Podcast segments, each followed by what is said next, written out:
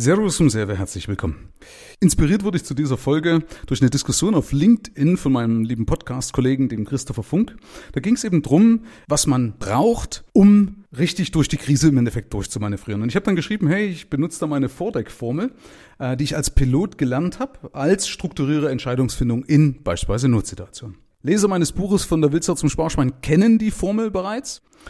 Und äh, das hat mich jetzt eben inspiriert, darüber mal eine, eine extra Folge zu machen, wie ich das anwende und wie auch du das anwenden kannst, diese Vordeck-Formel. Jetzt wäre es natürlich einfacher, wenn man diese Formel nicht erst kennenlernt, in, in, in Case of Emergency, also im Fall eines Notfalls, sondern wenn man das im Vorfeld schon kann. Ja, Deswegen trainieren das ja Piloten im Vorfeld, weil es wäre ja blöd, wenn der Pilot irgendwo ist eine Notsituation und sagt, äh, äh, gibt es sowas wie eine Checkliste? Was mache ich jetzt? Das ist ja blöd. Und das ist ja eh ein Punkt, wo ich vielen Unternehmern schon immer gesagt habe, hey, pass auf, halt die Kosten niedrig, schaff dir Überblick, also verschaff dir Überblick über deine Zahlen, damit du ganz schnell auch vernünftig daraus ableiten kannst und halt deine Liquidität hoch. Ich will jetzt hier natürlich nicht mit dem erhobenen Zeigefinger rumlaufen, aber ich habe es halt nur mal gebetsmühlenartig immer wieder gepredigt, ja, dass praktisch diese Punkte extrem wichtig sind und dass es immer wieder mal in eine Notsituation kommen kann. In so einer Form habe ich jetzt auch nicht kommen sehen. Aber jetzt geht es eben drum, wie komme ich da sinnvoll durch. Und da hilft dir zum Beispiel die Vordeck-Formel. Für was steht das Vordeck? Das Vordeck steht für Facts, Options, Risks, Decision, Evaluation and Corrective Action. Also, das F steht für Fakten sammeln. Das O für Optionen, das heißt, dann gehst du die Optionen durch. Das R für Risiken, also du wägst die Risiken gegeneinander ab. Dann fällst du eine Entscheidung, überprüfst die Richtigkeit der Entscheidung nach deren Umsetzung, also du setzt es um und dann überprüfst, ob du es richtig gemacht hast und dann besserst du gegebenenfalls nach. So, und das Ganze übertragen wir doch jetzt mal beispielsweise ins Fliegen und daraus kann man dann auch schön ableiten, was du für dein Business machen kannst. Also Beispiel im Fliegen ist es so, wenn ich die Fakten sammle, dann schaue ich, was funktioniert und was funktioniert nicht mehr. Testpiloten beispielsweise sagen als erstes immer, fliegt das Ding noch. Ja, das erste, was sie sich also fragen, fliegt das Ding noch? Weil wenn es noch fliegt, habe ich mehr Zeit, als wenn es nicht mehr fliegt. Und das kannst du auch schön wiederum übertragen auf dein Business. Wenn du nämlich gesund bist, wenn du jetzt noch atmest, dann hast du erstmal Zeit. Das heißt, du brauchst nichts überstürzen. Du kannst also absolut sachlich und rational an die ganze Geschichte herangehen. Also nichts überstürzen. Du hast Zeit. Du brauchst, wie gesagt, nicht in wenigen Minuten entscheiden, wie es beispielsweise eben beim Fliegen ist, wenn jetzt zum Beispiel eine Notsituation ist, wo du sagst, welchen Platz steuere ich an? Da geht es im Endeffekt darum, dass du in wenigen Sekunden oder zumindest Minuten ganz schnell in der Lage bist, Entscheidungen zu fällen, weil da geht es absolut im Menschenleben und da geht es sehr schnell so. Das ist aber hier ja nicht der Fall. Also kann man sich das auch bewusst machen und sagen, hey, okay, ich habe Zeit. Ich atme noch, also habe ich Zeit. So, und zu diesen ganzen Fakten sammeln, was eben alles noch funktioniert und was nicht mehr funktioniert, das schreibst du alles schön auf. Es ist also ganz wichtig, das alles schriftlich zu denken, ja, also auf Papier zu denken, die Pro und Kontras alles schön aufschreiben. So, und wenn du alle Fakten gesammelt hast, ja, wo du sagst, okay, welche Branche funktioniert noch, was in meinem Arbeitskreislauf funktioniert noch, was in meinem Arbeitskreislauf funktioniert nicht mehr, was ist heute anders, wie zum Beispiel, dass ich meine Kunden nicht mehr erreiche, also Leute, die zum Beispiel noch nicht so digitalisiert waren wie ich, ähm, die müssen halt sich jetzt beispielsweise mit Zoom vertraut machen, ja, das ist jetzt zum Beispiel ein Fakt, ich erreiche die Kunden nicht und dann als nächstes Option wäre, okay, ich habe jetzt die Möglichkeit beispielsweise mit Zoom zu arbeiten.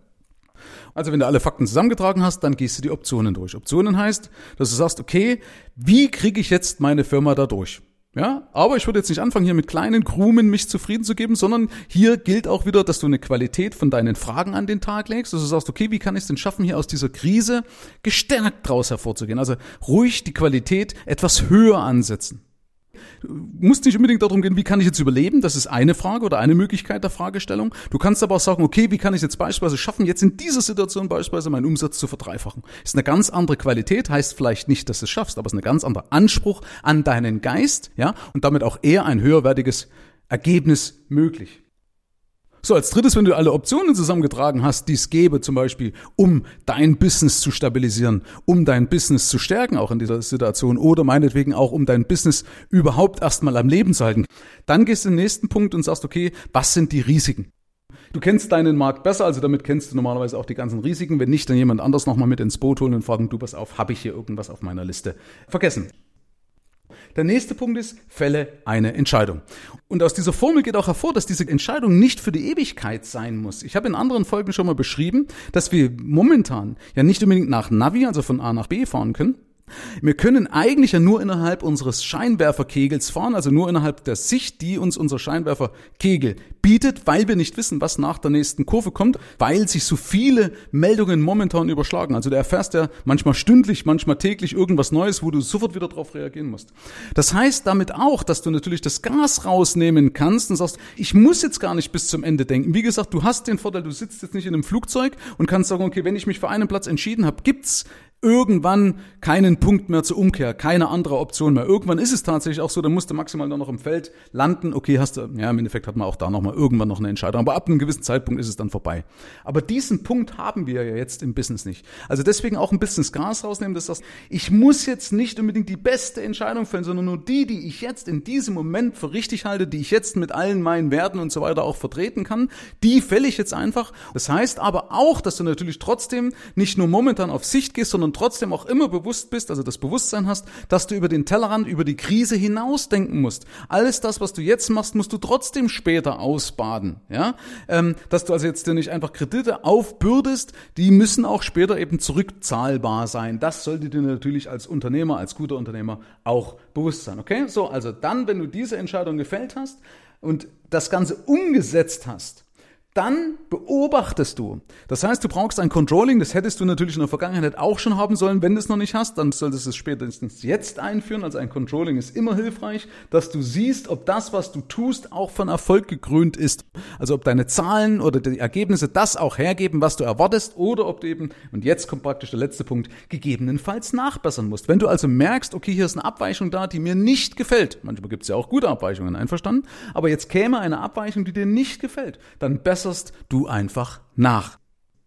Das ist die Kette, die Vorderkette, Facts, also Fakten sammeln, deine Optionen durchgehen, die Risiken gegeneinander abwägen, dann eine Entscheidung fällen, also das Ganze umsetzen und dann überprüfst du die Richtigkeit der Entscheidung durch dein Controlling und besserst gegebenenfalls nach. Und dann wirst du auch mit einer höheren Wahrscheinlichkeit deine Firma besser durch die Krise bringen, weil du einfach systematisch, weil du einfach strukturiert vorgehst. In dem Sinne wünsche ich dir alles erdenklich Gute, Kopf hoch und bleib schön gesund. Herzlichen Dank fürs Rein und Hinhören. Ab hier liegt's an dir. Bis zum nächsten Gig. Dein Michael Serve. Mehr Informationen findest du im Internet unter mehrvomgeld.de.